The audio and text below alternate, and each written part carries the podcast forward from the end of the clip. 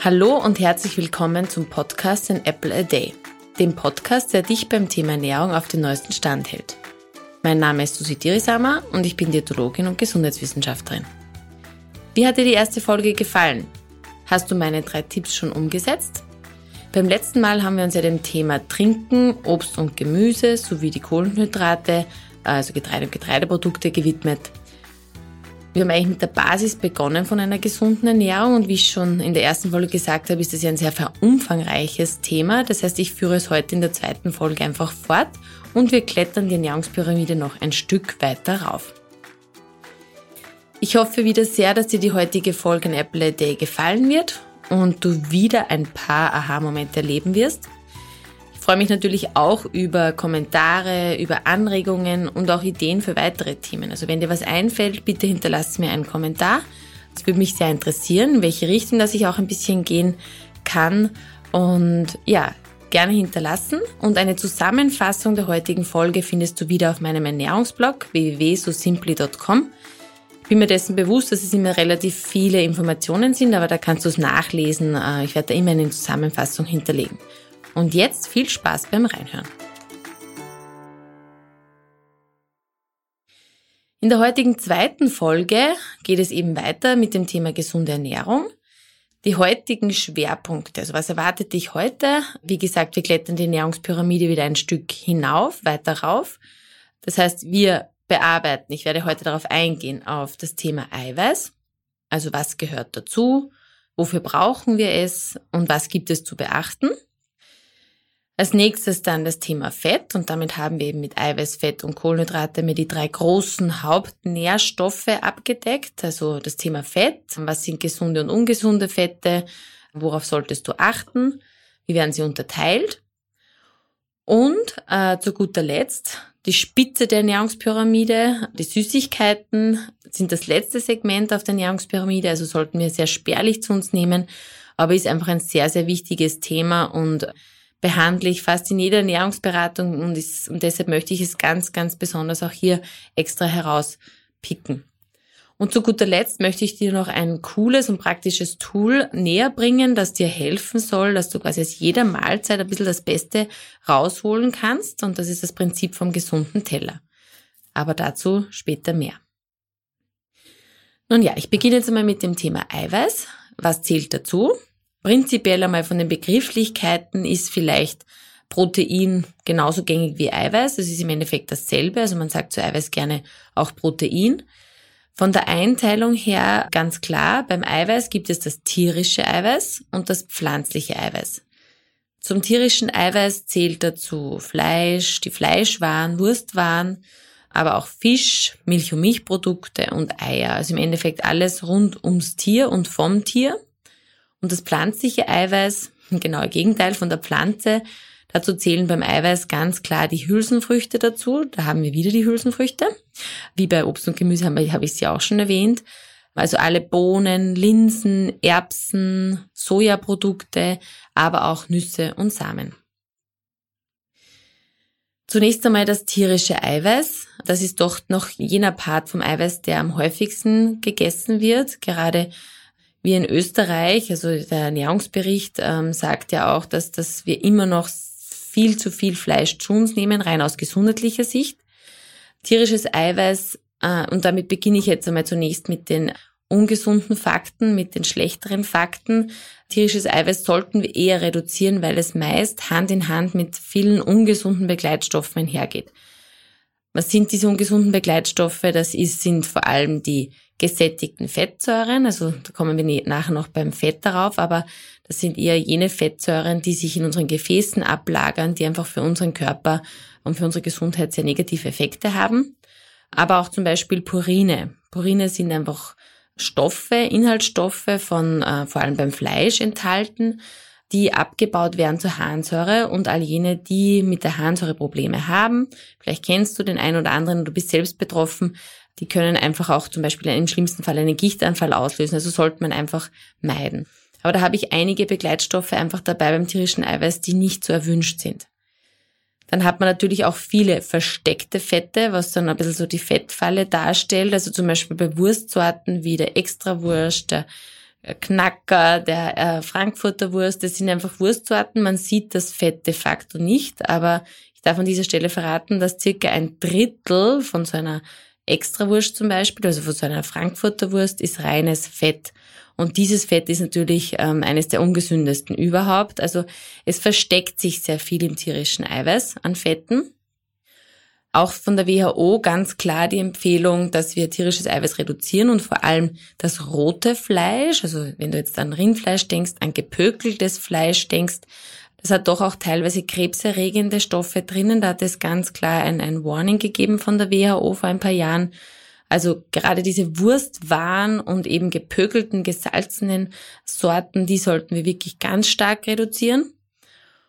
Und ganz klar auch, das ist jetzt in aller Munde und wird immer mehr zum Bestandteil, ähm, tierisches Eiweiß trägt auch wirklich ähm, nichts Positives zur CO2-Bilanz durch. Also es ist eher umweltbelastend, die Tierhaltung, die Produktion. Also insofern waren das jetzt einmal alle negativen Seiten vom tierischen Eiweiß. Das heißt jetzt aber nicht, dass du darauf zur Gänze verzichten sollst, kannst oder musst, aber es sollte einem einfach bewusst sein, dass es nicht das optimalste Eiweiß ist. Aber, und jetzt kommt ein ganz, ganz großes Aber, warum das tierische Eiweiß trotzdem auch gesund ist. Es hat nämlich eine sehr hohe biologische Wertigkeit. Und das ist ein Begriff, den man ähm, im Zusammenhang mit Eiweiß und Protein einfach immer wieder hört und auf den ich jetzt auch näher eingehen möchte, weil es ganz, ganz wichtig ist. Also die biologische Wertigkeit, was ist das? Im Endeffekt ist es eine Maßzahl, die angibt, wie effizient und wie gut quasi das Eiweiß, das Nahrungseiweiß, das wir zu uns nehmen über die Lebensmittel, zur Bildung von körpereigenem Eiweiß genutzt werden kann. Sprich, also das Eiweiß, das ich esse, wie gut kann der Körper daraus körpereigenes Eiweiß aufbauen? Und darum geht es ja. Und da muss man ganz sagen, das tierische Eiweiß ist einfach viel besser, viel höher. Also je höher die Maßzahl ist, desto besser. Man geht immer davon aus, dass Hühnerei hat einfach die, ist das Lebensmittel, das Ursprungslebensmittel mit der höchsten biologischen Wertigkeit, nämlich von dem Wert 100. Das ist sozusagen der höchste ursprüngliche Wert, den man erreichen kann. Das pflanzliche Eiweiß hat da eher einen geringeren Wert. Aber man kann es auch gut kombinieren, die einzelnen Produkte untereinander kombinieren und somit durch geschickte Kombinationen einfach diesen Wert, also diese biologische Wertigkeit erhöhen. Ein paar Beispiele, wo natürlich jetzt tierisches und pflanzliches Eiweiß kombiniert ist. Das ist zum Beispiel Ei und Kartoffeln oder wie man es bei vielen Gerichte einfach beim Kochen verwendet. Brot mit Käse, also ein Käsebrot im Endeffekt, dann Ei mit Soja, Bohnen mit Mais. Also die Kombinationen der einzelnen Eiweiß Lebensmittel, eiweißreichen Lebensmitteln wieder untereinander erhöhen diese Wertigkeit. Aber rein vom Ursprung her ist das tierische Eiweiß da eindeutig höher, kann der Körper besser verwerten. Ist auch ganz klar, weil natürlich das Tier unserem Organismus sehr nahe ist und somit auch die Körperzellen sehr ähnlich sind und es deshalb besser aufgebaut werden kann und umgewandelt werden kann. Im Vergleich jetzt zum tierischen Eiweiß haben wir eben dann auch noch das pflanzliche Eiweiß. Das pflanzliche Eiweiß ist einfach gesünder. Warum? Auch da wieder einige Fakten. Pflanzliches Eiweiß, eben wie gesagt, die Bohnen, die, also Hülsenfrüchte in Form von Bohnen, Linsen, Erbsen, Soja, die haben einfach einen sehr hohen Ballaststoffanteil. Ballaststoffe haben wir in der ersten Folge schon gehört, sind einfach wahnsinnig wichtig für einen gut funktionierenden Magen-Darm-Trakt, für eine gute Sättigung. Pflanzliches Eiweiß ist meist auch sehr reich an Mineralstoffen und Vitaminen. Wir haben zum Beispiel relativ viel Eisen auch enthalten, vor allem in Linsen und Bohnen, dann die B-Vitamine, also oft wirkliche Kraftpakete. Und tatsächlich, wenn man es jetzt pro Gramm genau betrachtet, dann liefert pflanzliches Eiweiß auch mehr Eiweiß als ein Lachsfilet und geht daher auch oft äh, bei vielen Studien als Schlankmacher hervor. Da habe ich auch eine ganz interessante Studie erst vor kurzem gelesen, die belegt, dass ähm, Diabetiker, die regelmäßig Hülsenfrüchte essen, und da redet man wirklich von zwei bis vier Portionen pro Woche, also wirklich regelmäßig und in höherer Menge, bei denen haben sich die Zuckerwerte deutlich verbessert im Blut.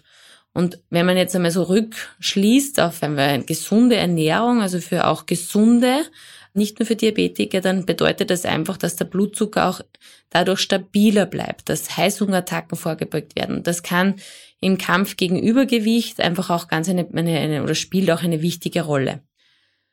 Und bietet natürlich auch, also deshalb will ich sagen, das pflanzliche Eiweiß ist auch einfach hat viel mehr Mehrwert als das tierische Eiweiß. Und was ich ganz spannend finde, wenn man so die letzten Jahre betrachtet, es gibt ohnehin immer mehr oder der Trend geht auch immer mehr in Richtung pflanzliches Eiweiß, in Richtung Alternativen zum Fleisch. Und da gibt es auch derzeit wirklich, und da wirst du mir vielleicht recht geben, sehr viele interessante vegetarische und auch vegane Rezepte, die da wirklich zum Ausprobieren anregen und einen neugierig machen. Also bin keine Vegetarierin und auch keine Veganerin, also ich bin eher Flexitarierin, das erkläre ich dir nachher noch, was das bedeutet. Das heißt, ich esse Fleisch und Fisch, aber halt wirklich mit Maß und Ziel und äh, meine Ernährung schaut mehr pflanzenbasierter aus. Und ich habe das Gefühl, ich kann da wirklich aus dem Vollen schöpfen an Rezepten und probiere das ja gerne auch. Ich hoffe, das geht ja auch ähnlich und dass wir einfach auch viel mehr Hülsenfrüchte mit einbauen sollten. Und die Umwelt dankt es uns natürlich auch. Wie lauten jetzt die Empfehlungen beim Eiweiß? Jetzt rein vom Prozentanteil sollten circa 15 bis 20 Prozent unserer Ernährung in Form von Eiweiß gegessen werden. Warum? Das ist gar nicht so ein kleiner Prozentsatz. Eiweiß ist ganz, ganz wichtig als Baustoff für unseren Körper. Wir sind ja ständig, unsere Körperzellen sind ständig im Aufbau, Abbau, Umbau und dafür brauchen sie einfach Eiweiß. Eiweiß ist aber auch eine wichtige Trägersubstanz, jetzt zum Beispiel in unserem Blut, also für den Sauerstofftransport, für den Transport von Vitamine, also alles, was die Blutkörperchen von A nach B transportieren müssen, das ist einfach die Substanz, sind einfach, ist Eiweiß und deshalb äh, unerlässlich. Und, und das ist auch in Zeiten wie diesen ganz, ganz wichtig, es stärkt unser Immunsystem. Warum? Antikörper, Abwehrstoffe bestehen großteils aus Eiweiß und insofern sollten wir keinen Eiweißmangel haben und ausreichend Eiweiß zu uns nehmen. Und es muss jetzt nicht sein, dass man das ganze tierische Eiweiß meidet. Wie gesagt, es hat ja auch sehr viele positive Stoffe, aber die Kombination macht's aus, also die Mischung macht's aus, pflanzliches und tierisches. Es sollten aber eher, und dahin geht die Empfehlung ganz klar, das pflanzliche Eiweiß, die pflanzlichen Produkte überwiegen. Und wie gesagt, Inhaltsstoffe, wir haben viel Kalzium drinnen, B-Vitamine, Eisen und Zink, also eine Fülle an Vitamine und Mineralstoffen, aber auch leider, und da rede ich eben jetzt wirklich vom tierischen Eiweiß wieder, Fett, Cholesterin und auch Purine. Im Seefisch zum Beispiel ähm, haben wir auch ganz essentielles Jod, das ist für die Schilddrüsenfunktion unerlässlich und Omega-3-Fettsäuren, die liefert natürlich auch der fettreiche Fisch, aber auch, und das ist auch ein Trend, der immer mehr bei uns an Beliebtheit gewinnt, ähm, dass sehr viele Algen, die ja im Endeffekt das Futter für den Fisch sind, für den Seefisch sind, dass die Algen auch sehr Omega-3 fettsäurenhältig sind und insofern auch da muss es nicht in Unmengen an Fisch sein. Ich finde an dieser Stelle ganz klar, die für mich derzeit gesündeste Ernährungsform ist, ich habe es vorher schon gesagt, sind alle Flexitarier. Das bedeutet, dass einfach Großteil der Ernährung pflanzenbasiert ist und man eben, wenn man Fleisch und Fisch isst, ganz besonders darauf achtet, also bei den tierischen Produkten vor allem darauf achtet, von wo kommen sie her? Ist der Transportweg sehr weit? Wie war die Haltung beim Fleisch, bei den Tieren? Wie schaut die Fütterung aus? Also, dass man dann wirklich sich genau damit auseinandersetzt, von dem tierischen Eiweiß, was man isst und von wo das kommt. Und insofern sind die Flexitarier für mich derzeit fast die gesündesten. Abschließend möchte ich zum Thema Eiweiß noch etwas vorstellen. Da bin ich bei dem, um ehrlich zu sein, bei dem Buch Der Ernährungskompass von dem Autor Bas Kass darauf gestoßen. Und zwar nennt sich das der Eiweißeffekt. Ich finde das ganz wichtig an dieser Stelle zu erwähnen. Bas Kast sagt, das ist ja ein, ein sehr wissenschaftlicher Autor, der sich sehr intensiv mit dem Thema auseinandergesetzt hat und daraus eben dann den Ernährungskompass geschrieben hat. Und er sagt ganz klar, erst wenn unser Eiweißhunger gestillt ist, hören wir auf zu essen. Was bedeutet das nun? Unser Körper braucht Eiweiß, das habe ich gerade erklärt, für viele lebenserhaltenden und lebensnotwendigen Funktionen. Und man muss sich das immer so vorstellen, er braucht es wirklich und er fordert es bei jeder Mahlzeit ein. Das heißt, eigentlich bei einer Mahlzeit muss man sich so vorstellen, ich vergleiche immer jetzt eine Portion Pasta mit Sauce Bolognese. Das heißt, ich habe viele Kohlenhydrate, verhältnismäßig wenig Eiweiß und das Eiweiß in Form von Fleisch. versus einem Teller mit einem Fischfilet und viel Gemüse. Wenn ich dich jetzt frage, wonach, wie geht's dir dann besser, wenn du jetzt die Pasta isst oder den Fisch isst mit Gemüse, also doch eher mehr Eiweiß zu dir nimmst und ja, wie fühlst du dich danach? Ich denke, du wirst mir da zustimmen, wenn ich sage, beim Fisch mit Gemüse geht es dir eindeutig besser. Und das erklärt eben Baskast in seinem Buch mit dem Eiweißeffekt ganz gut. Eben, der Körper isst so lange, bis er seinen Eiweißhunger gestillt hat. Das heißt, wenn du jetzt ein Pasta-Gericht hast, einen Teller, verhältnismäßig wenig Eiweiß, dann sagt er eigentlich erst dann Stopp, wenn du genug Eiweiß gegessen hast. Und das ist natürlich im verhältnismäßig bei Pasta, Schutter sehr wenig. Beim Fisch mehr, das heißt, ich überesse mich nicht. Die Gefahr des Überessens ist nicht gegeben. Und das ist eigentlich der Eiweißeffekt. Das sagt jetzt für die Praxis aus, dass man immer genug Eiweiß am Teller haben sollte. Und beim Eiweiß natürlich dann eher immer darauf achten, das optimale Eiweiß.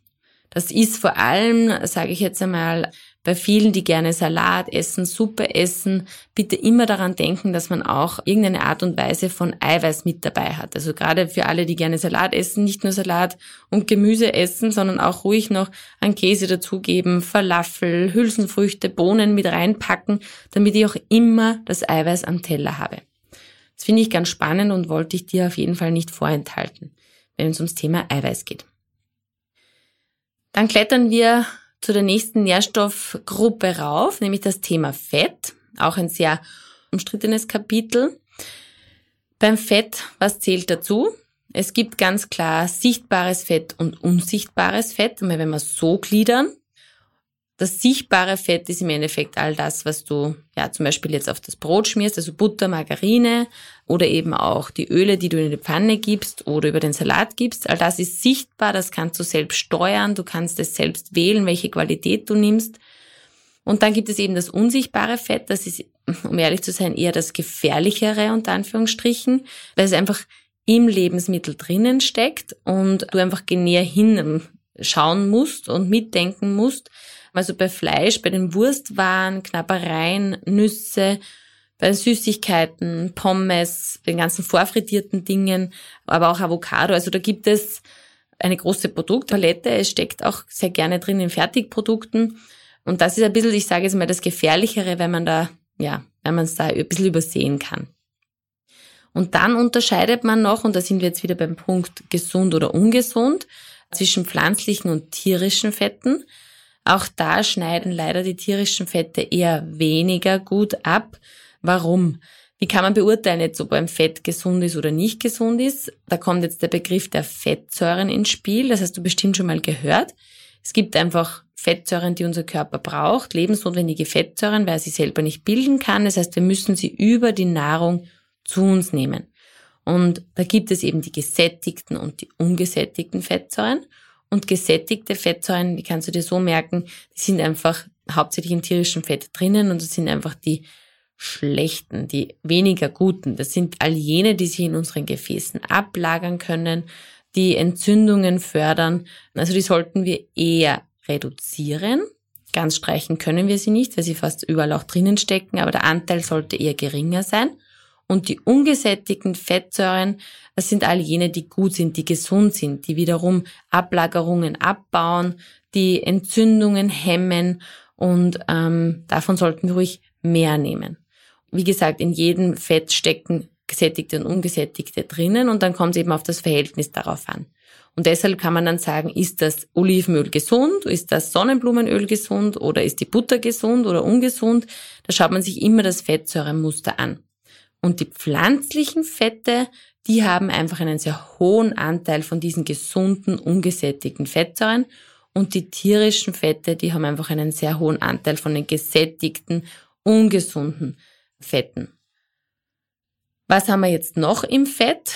Äh, wir haben oder wir brauchen auch das Fett für die fettlöslichen Vitamine. Da haben wir welche, die ohne Fett gar nicht aufgenommen werden können und die auch in den Fetten teilweise drinnen stecken.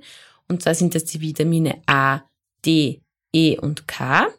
Da denkst du vielleicht jetzt kurz an den Karottensaft. Bei Karottensaft ist, glaube ich, fast jedem klar, dass wenn du einen Karottensaft dir presst oder pressen lässt und dass du einfach dann nachher immer noch einen Schuss Olivenöl oder ein, hochwertiges Öl hinzufügen sollst, Warum? Damit eben genau die gesunden Vitamine, die fettlöslichen Vitamine, die im Karottensaft drinstecken, auch aufgenommen werden können. Also das geht bei vielen Lebensmitteln sowieso Hand in Hand, aber ist im Zusammenhang mit Fett ganz wichtig.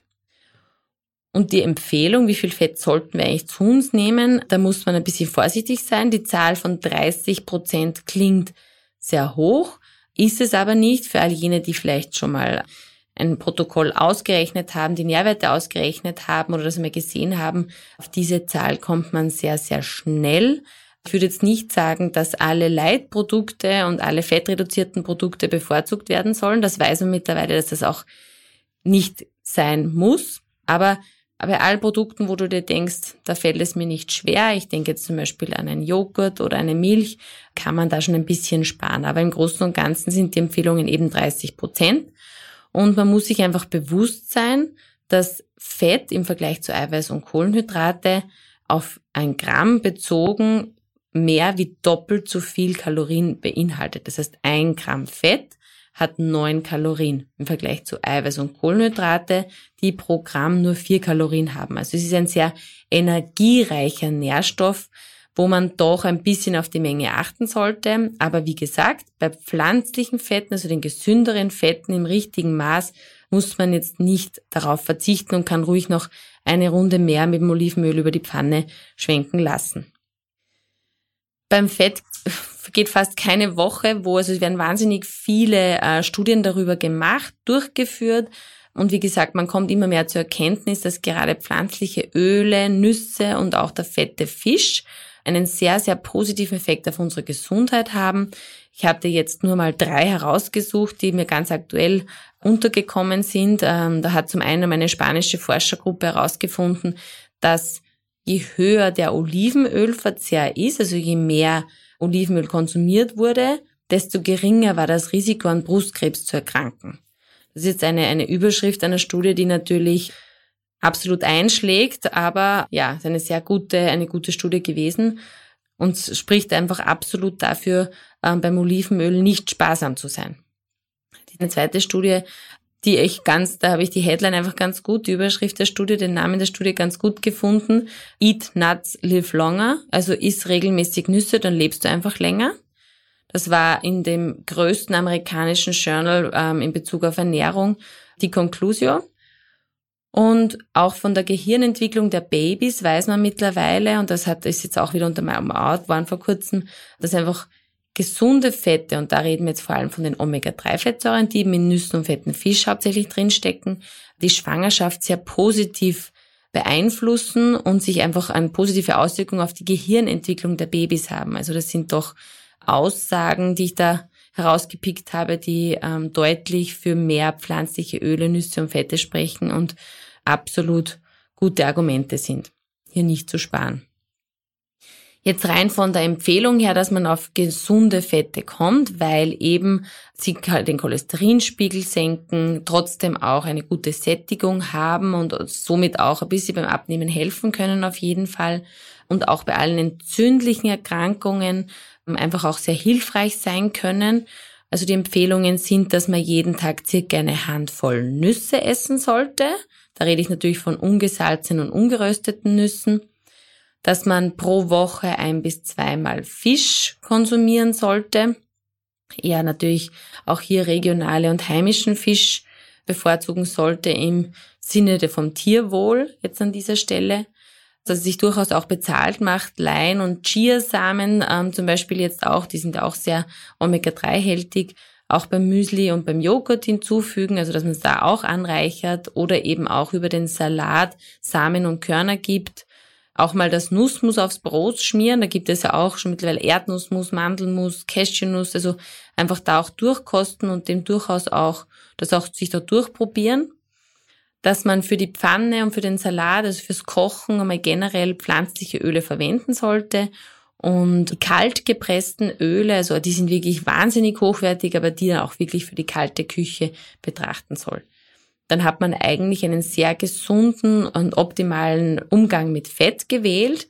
Und alles, was man fix und fertig kauft, muss man einfach bewusst sein, da habe ich sehr viele industrielle Fette, sehr viel gesundheitsschädliches Fett, sprich wieder einen hohen Anteil von gesättigten Fettsäuren und die sollten wir möglichst reduzieren.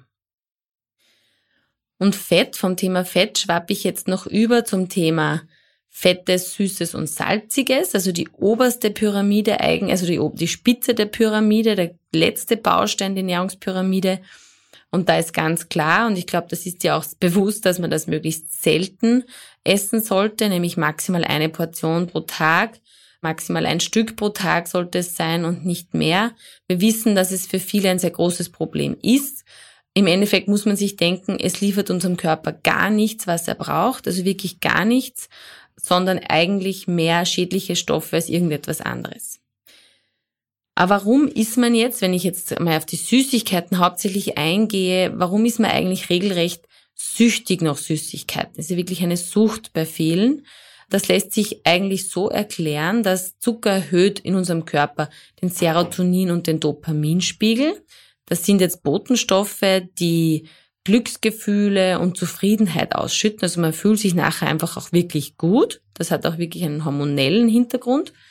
Und an diesen guten und positiven Zustand gewöhnen wir uns natürlich sehr gerne und sehr schnell. Und der Körper will das natürlich nicht mehr missen. Das heißt, es beginnt ein gewisser Teufelskreis, alleine mal vom Hormonhaushalt schon. Gleichzeitig ist es auch ein Blutzuckerthema. Das heißt, wenn ich jetzt etwas Süßes esse, das heißt, der Zucker liegt in sehr hoher Zahl im Lebensmittel drinnen. Also ich esse etwas Süßes, der Blutzuckerspiegel schießt regelrecht in die Höhe. Man muss sich das jetzt wirklich wie so ein bisschen eine Achterbahn vorstellen. Man empfindet einfach ein regelrechtes Hoch und noch am Hoch kommt dann auch wirklich tatsächlich ein regelrechtes Tief. Das heißt, wie bei einer Achterbahn sackt er wieder runter und immer wenn der Blutzucker dann nach unten sackt, dann entsteht Heißhunger. Und Heißhunger, wie du dir denken kannst, dann auch wieder auf etwas Süßes. Das heißt, auch hier ein Teufelskreis. Hormonell, aber auch vom Blutzucker her. Das heißt, wir wollen immer mehr. Je mehr wir essen, desto mehr wollen wir. Und letztendlich muss man sich denken, die Krux an der ganzen Sache ist einfach, dass man viel zu viel Zucker im Blut hat und viel zu viel Zucker im Blut wird zu Fett umgewandelt und es macht uns einfach dick und krank. Und deshalb ist es ganz oben auf der Ernährungspyramide der Suchtfaktor, es macht uns dick und krank und sollte einfach wirklich reduziert werden und ein gesunder Umgang gefördert werden. Zudem ist es auch schlecht für die Zähne, das wissen wir vor allem bei den Kindern. Es gab lange Zeit und gibt leider Gottes immer noch gewisse Produkte für Kinder von Tees, gerade bei den Getränken, Tees und Säften, die die Kinder dann wirklich nuckeln, regelrecht aus der Flasche. Es verursacht dann einfach auch Karies. Das heißt, es gibt sehr wohl Kinder, die einfach ganz schwarze Zähne haben, jetzt rein vom Zucker her. Es fördert das Übergewicht und Adipositas eben, also das krankhafte Übergewicht von klein auf. Es macht uns süchtig, es kann depressiv machen, es verursacht Diabetes. Das ist ein, einfach auch eine Krankheit, die immer mehr zunimmt. Und vor allem bei Kindern, und da spreche ich als Mutter von drei kleinen Kindern, das merkt man absolut, Zucker und Süßigkeiten macht Kinder einfach auch hyperaktiv, wirkt sich negativ auf den Schlaf aus und, und, und, und, und. Das heißt, Zucker möglichst reduzieren und einen gesunden Umgang damit fördern. Was heißt das jetzt? Das ist einfach sehr oft ein Thema, auch bei mir in der Ernährungsberatung, dass viele naschen, sich abzugewöhnen oder halt das sehr stark zu reduzieren, da können viele gar nicht damit umgehen. Was sind jetzt so meine Empfehlungen, die helfen können, bei einem vernünftigen und gesunden Umgang mit Süßigkeiten zu bewahren oder das einfach wirklich starklich zu reduzieren oder sogar im schlimmsten Fall streichen? Also mal ganz wichtig ist, damit man einfach den Blutzucker, dass man keine Achterbahn erlebt, aber rein auch vom Essen her oder vom Gefühl her, dass man regelmäßig isst. Sprich, drei Hauptmahlzeiten pro Tag Frühstück, Mittag, Abendessen und keine Snacks zwischendurch. Dieses sogenannte Snacking zwischendurch ist im Endeffekt immer etwas, das heißt, der Blutzucker braucht ständig irgendwas und, und man kommt auch hier wieder in einen Teufelskreis und braucht einfach immer konstant Energie und die schnell verfügbarste Energie, das merke dir bitte, ist immer Zucker. Da hat er einfach, man isst es, man hat sofort Energie. Und ähm, deshalb fordert der Körper dann immer. Also, einen Blutzuckerspiegel konstant halten und Heißhungerattacken vorbeugen. Das schützt einmal sehr gut davor, dass man nicht immer zu Süßigkeiten greift oder die Gier einmal weniger wird. Dann natürlich auch das Frühstück schon mit einem guten, langanhaltenden Frühstück ähm, starten und möglichst den Zucker vor allem auch zum Frühstück schon meidet. Man sieht einfach doch, wenn das Frühstück sehr zuckerreich ist, sehr zuckerhältig ist, dass sich das über den ganzen Tag hindurchzieht und man vermehrt einfach das Verlangen nach Zucker hat, wenn er schon so startet, der Tag. Dann auch ganz wichtig, regelmäßig zu trinken. Also Durst ist oft auch Hunger und wenn man nicht ausreichend trinkt, das haben wir in der ersten Folge schon besprochen, habe ich vermehrt auch Hungergefühl und Hungergefühl versteht der Körper dann wieder so, Griff zu etwas Energieliefernden. Also da, und da ist einfach, wie gesagt, das schnell verfügbarste einfach der Zucker. Das heißt, auch regelmäßig trinken schützt uns davor, zu viel Süßigkeiten zu essen. Gerade wenn jetzt an die Situation denkst, auf der Couch zu liegen, ähm, wo da meistens der Gust auf etwas Süßes kommt, dann kann ich dir nur sagen, runter von der Couch. Bewegung lenkt von der Versuchung ab. Das ist einfach so. Es löst Spannungen, bringt neue Energie ins Spiel und stoppt somit auch die Lust auf etwas Süßen. Das ist so. Einmal eine Runde durch die Wohnung gehen. Vielleicht hilft das schon dann könnte es sein, dass vielleicht hilfreich ist, nur kleine Süßigkeiten zu kaufen.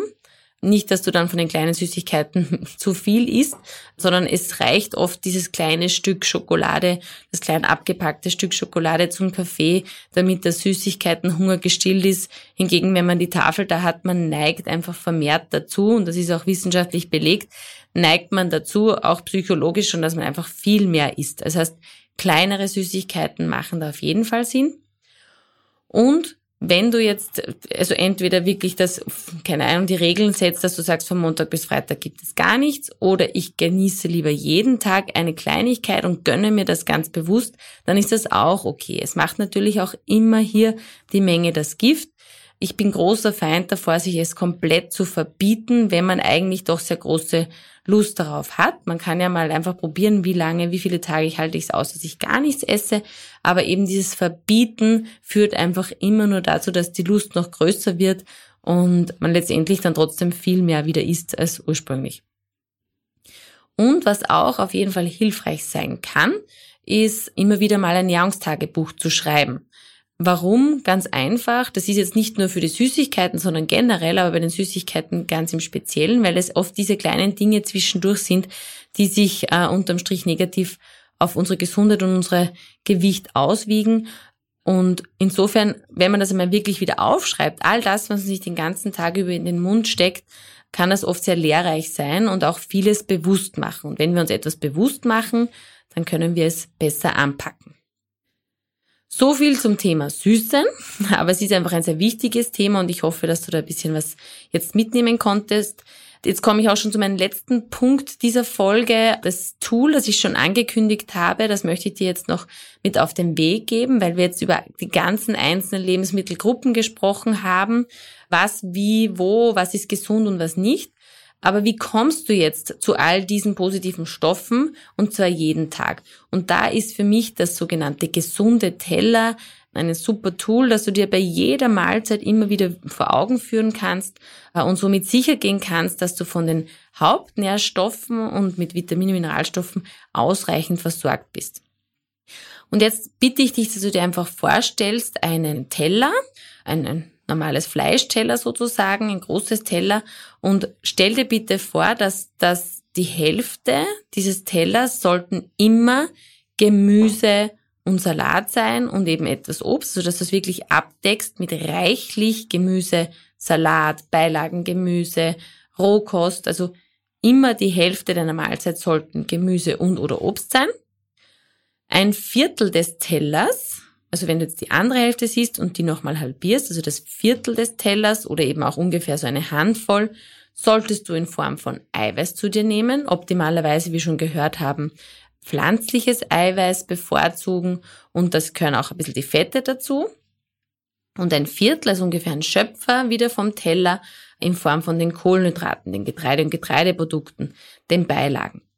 Das heißt, die Kohlenhydrate sollten nicht überwiegen. Überwiegen sollte immer Gemüse und Obst. Und wenn du jetzt so an Speisen denkst, ich äh, sage jetzt einmal ganz provokant auch eher etwas nicht so gesünderes, das Wiener Schnitzel, wenn du sagst, du hast eher ein kleineres, du kann man sich in Gasthaus natürlich auch so bestellen, einfach ein verhältnismäßig kleineres Schnitzel, dazu eine Handvoll oder ein Viertel vom Teller eben Kartoffeln und viel Gemüse und Salat dazu bestellst, dann ist es natürlich auch schon wieder eine gesunde Mahlzeit, weil du einfach alles im richtigen Verhältnis gestaltet hast. Und das Ganze lässt sich natürlich auch für die, nicht nur für den Teller, sondern auch für die Jausenbox gut auslegen. Also, dass du nur ein bisschen das im Kopf hast, die Verhältnisse zueinander der, der einzelnen Lebensmittelgruppen und dann bist du eigentlich immer mit allen wichtigen Nährstoffen gut versorgt. Und sollte dich natürlich auch immer daran erinnern, dass du auch wenn du jetzt auswärts isst, dir immer einen Salat und Gemüse dazu bestellst, dass du da auf jeden Fall auf die Empfehlungen kommst. So, das war's mit der zweiten Folge. Ich komme jetzt zum Ende der heutigen Folge. Wie angekündigt, auch am Ende der heutigen Folge, meine drei Tipps für mehr Gesundheit, die dich auf dem Weg zu mehr Gesundheit unterstützen sollen. Erstens, wir haben über das Eiweiß gesprochen. Achte darauf, dass du ausreichend Eiweiß hast und dabei aber auch vor allem pflanzliches Eiweiß bevorzugst. Tipp Nummer zwei, reduziere die ungesunden Fette und achte wirklich darauf, dass du ausreichend pflanzliche Fette und Öle zu dir nimmst, deine Nüsse jeden Tag isst, also mal einfach auch deinen Kühlschrank durchforsten und deine Öllade, was verwendest du mehr und wirklich den Griff zu den gesunden Fetten förderst. Und mein dritter Tipp, probier mal das Tool des gesunden Tellers aus und schau, wie du das überall umsetzen kannst. Das lässt sich wirklich bei jeder Mahlzeit optimal umsetzen und ob es dir nicht vielleicht eine wirklich eine gute Hilfestellung ist. Mir persönlich hilft das sehr und es ist auch für die Kinder sehr leicht erklärbar. Damit hast du dann wieder einen Riesenschritt zu mehr Gesundheit gemacht, was natürlich eine super Intention von mir ist und ich mich sehr freuen würde, wenn du da das ein oder andere mitnimmst und umsetzt. Nachlesen kannst du wie immer alles auf dem Ernährungsblog www.susimply.com. Da wird wieder alles zusammengefasst und ja, ich hoffe, dass auch die zweite Folge für dich interessant war und den, vielleicht den ein oder anderen Aha-Effekt erneut erzeugt hat. Ich sage wieder an dieser Stelle, mach's gut, achte auf dich und ich freue mich auf das nächste Mal. Bis bald!